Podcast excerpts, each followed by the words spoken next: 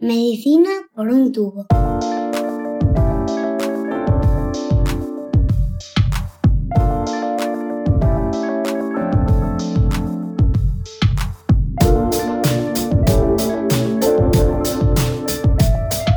Bienvenidos a Medicina por un tubo, el podcast de Roche España en el que tratamos de ponernos al día sobre los últimos avances en la investigación médica.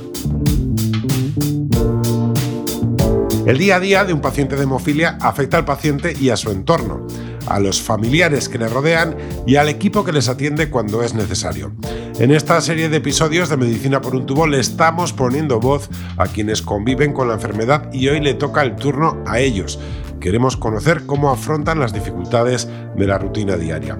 En el episodio anterior ya comenzamos a repasar algunos de los contenidos de Historias que piden más, un programa especial en vivo en el que de la mano de Juan Ramón Lucas celebramos el Día Mundial de la Hemofilia el pasado mes de abril. Hoy seguimos profundizando y conversando con médicos y pacientes. Hoy conoceremos historias de dos de los protagonistas habituales de Medicina por un tubo, los sanitarios y los familiares que conviven con la enfermedad. Les escuchamos.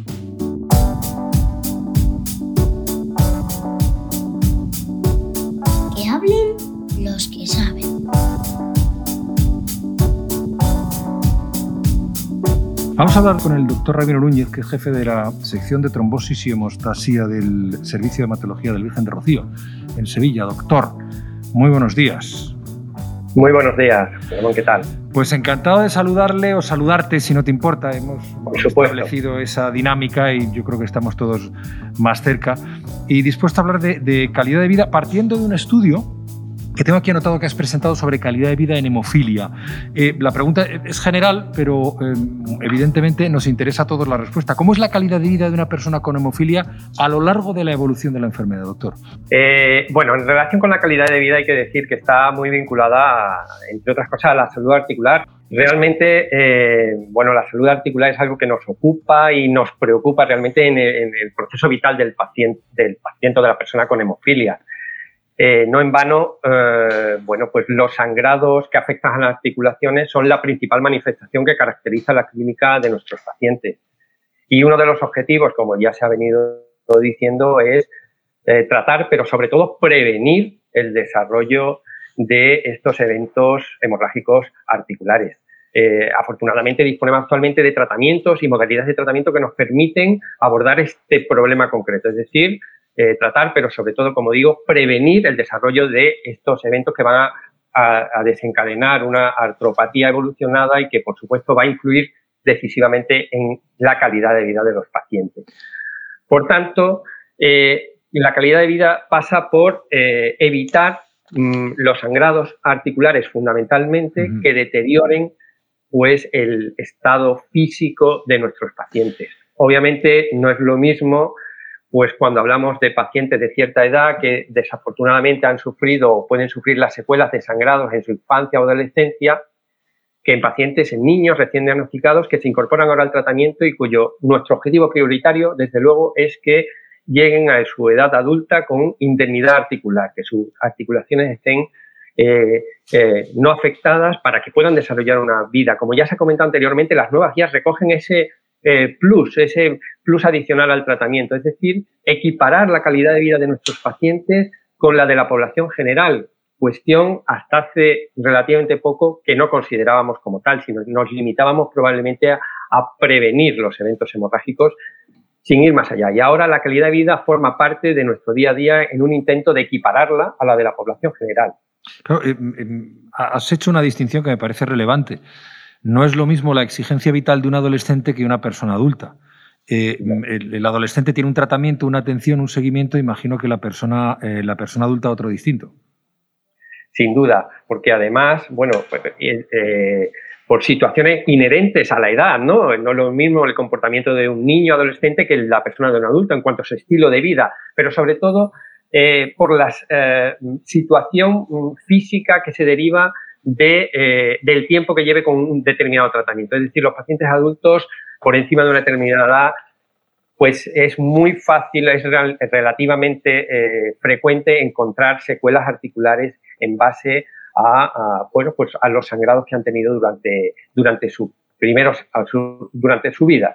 En cambio, en los niños, pues nuestro objetivo es que vayan al colegio, como ha comentado Dani, que no falten al colegio, que no haya sentismo escolar, que eh, practiquen ejercicio físico con regularidad, todo ello para pues, pues que eh, tengan una ah, calidad de vida, como digo y repito, pues como cualquier otro niño de su, de su entorno. Eh, quiero saludar también a Miguel Ángel Martín, que es secretario general de, FEDEMO. Em, podemos conectar con él ahora. Em, Miguel Ángel. hola. Hola, muy buenos días. Buenas noches, o buenos días, ¿cómo estás? Muy bien, muy bien. Oye, perdonad lo de las noches, es que es el hábito del micrófono. Uno trabaja a esas horas y se le va.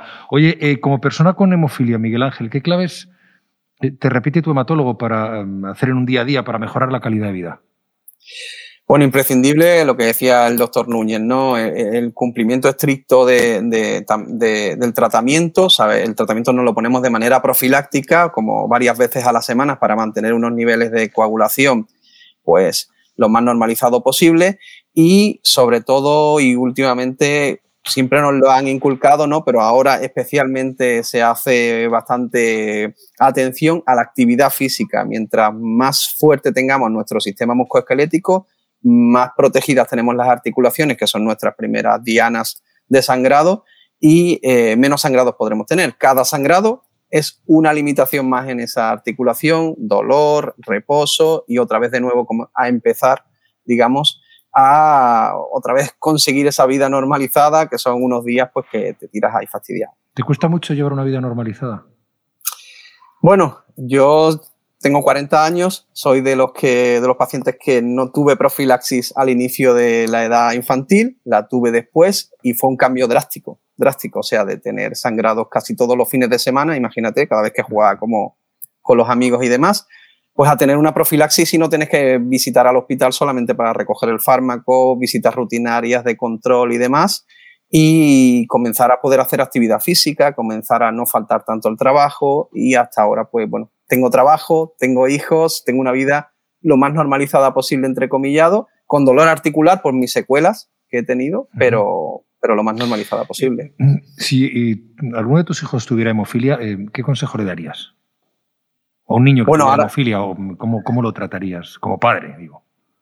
Como padre, la verdad es que el consejo que le doy es que la, la, hemofilia, como han dicho antes, ha cambiado de la noche al día.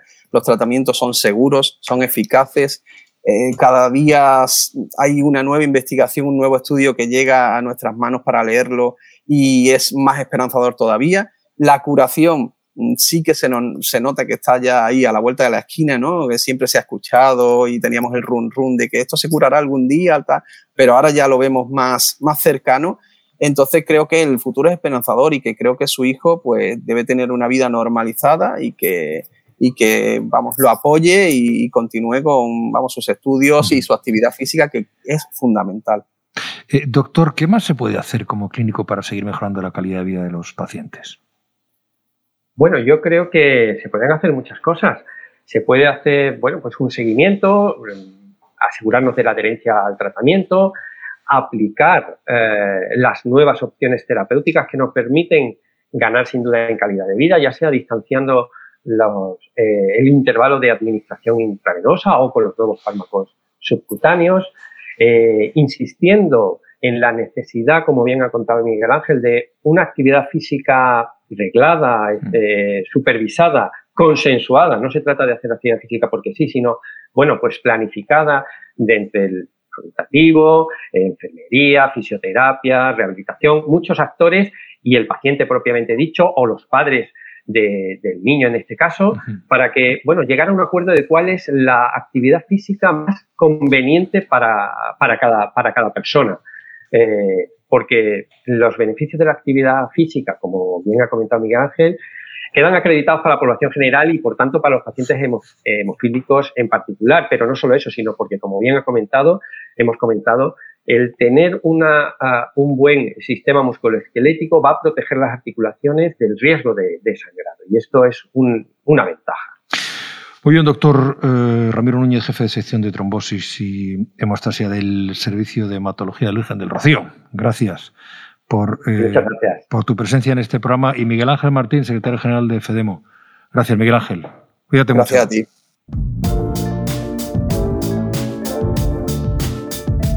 Estás escuchando Medicina por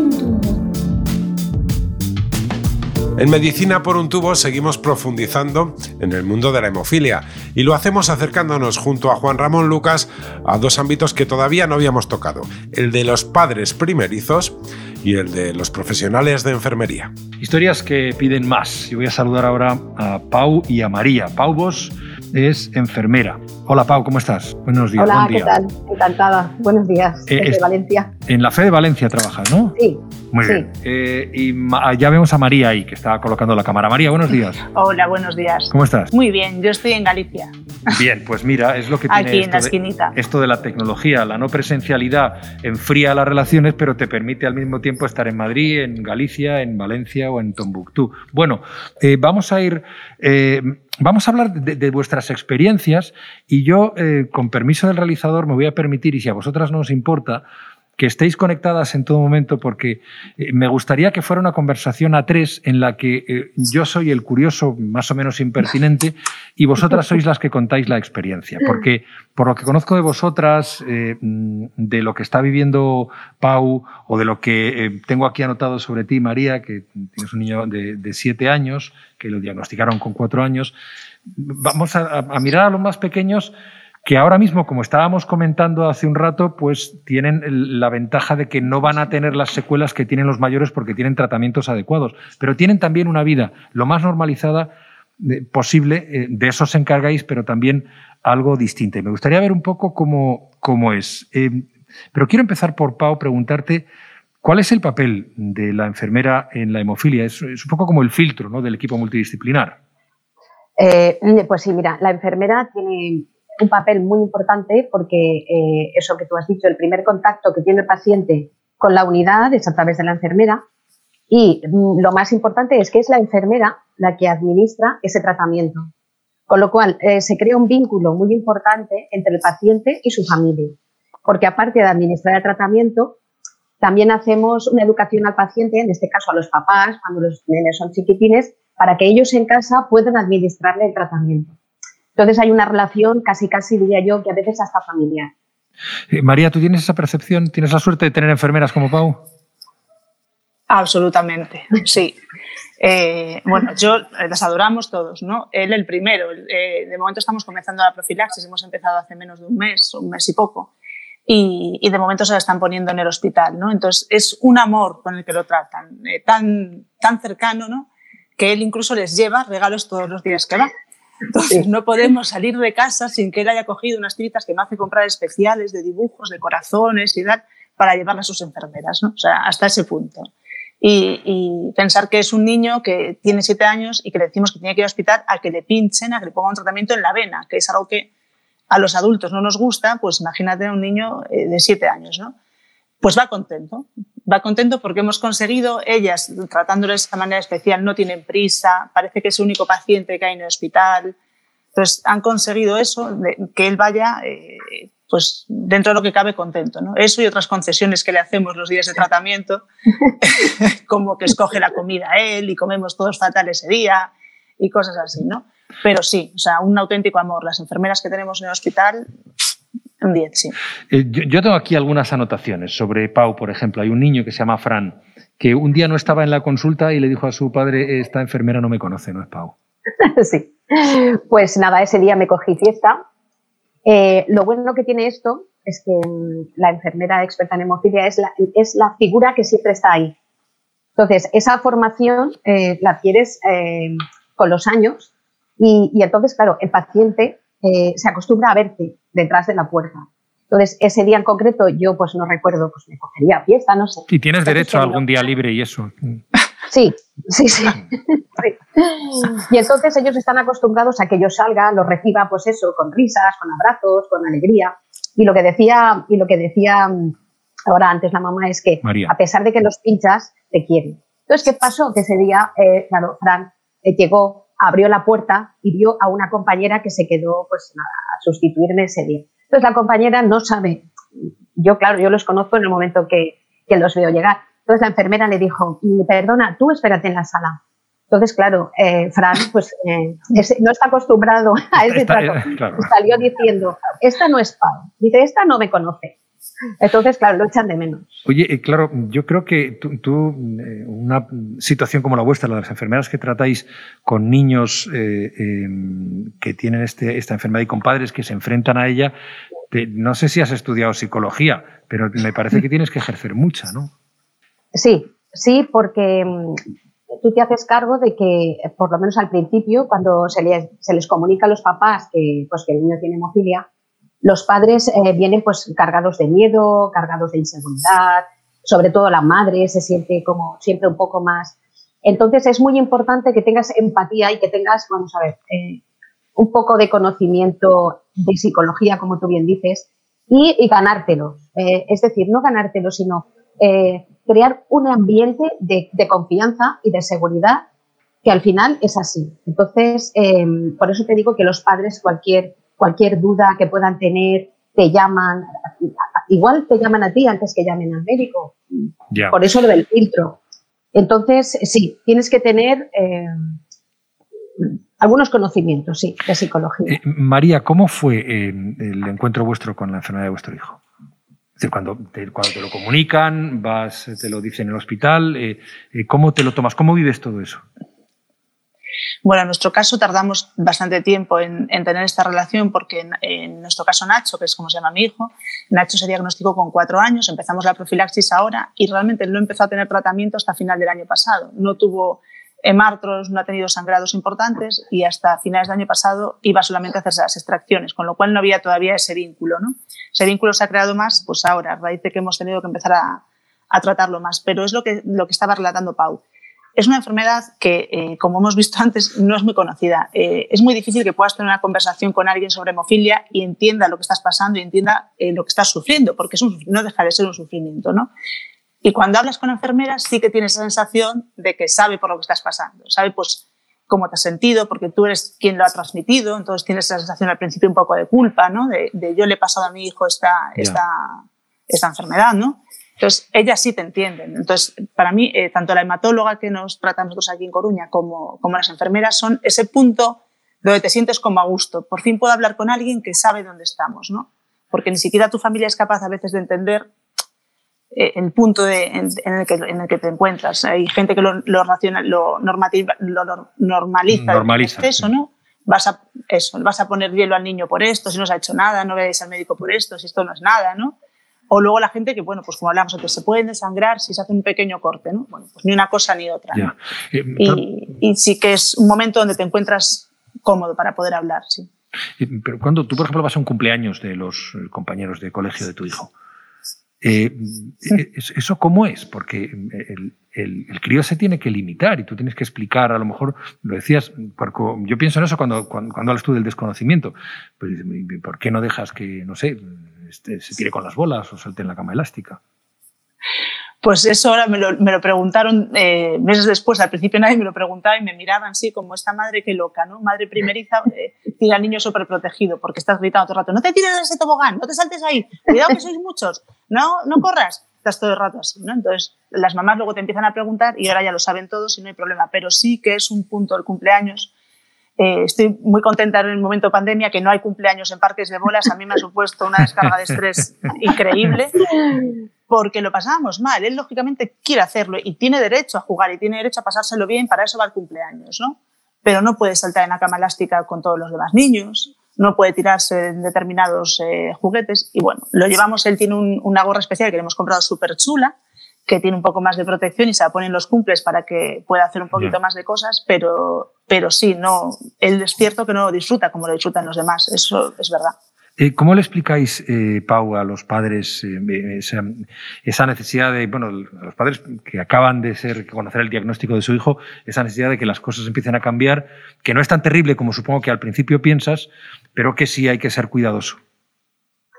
Pues en principio em, se les explica muy bien eh, en qué consiste la enfermedad, eh, se les explica eh, que hay tratamiento, que ese tratamiento le va a permitir llevar una vida normal como cualquier otro niño. estamos hablando, pues eso, lo que comentábamos antes también, que ha habido un avance muy importante en el tratamiento, en los tratamientos de la hemofilia.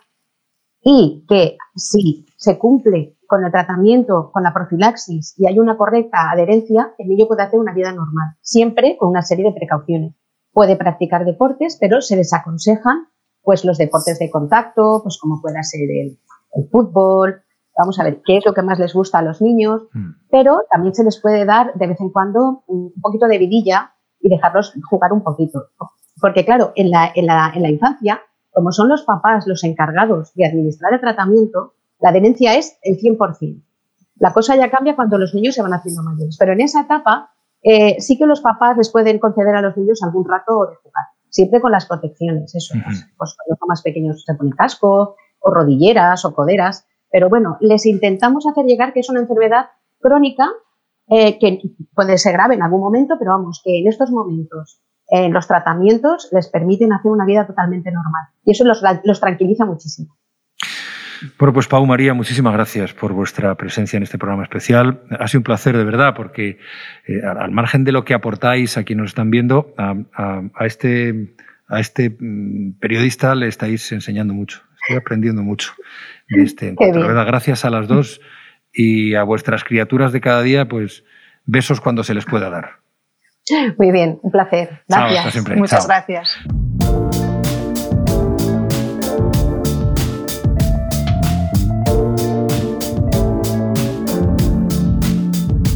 En esta edición de Medicina por un tubo hemos seguido aprendiendo de los que más saben sobre hemofilia, quienes conviven con la enfermedad día a día. Detrás de cada paciente hay una historia, un día a día del que también son protagonistas quienes les rodean. Además, hemos podido hacer más visible la importancia de seguir investigando e innovando para mejorar la calidad de vida del paciente y garantizar una adecuada salud articular, fundamental en las rutinas diarias. En los próximos episodios seguiremos acercándonos a esta patología, conociendo esas historias que piden más con Juan Ramón Lucas al frente. Seguiremos descubriendo cómo los avances médicos y la investigación han ido mejorando la calidad de vida de los pacientes de hemofilia, poniéndole voz a sus protagonistas. Seguimos escuchándonos en Medicina por un tubo. Un saludo. Os esperamos en el próximo episodio de Medicina por un tubo.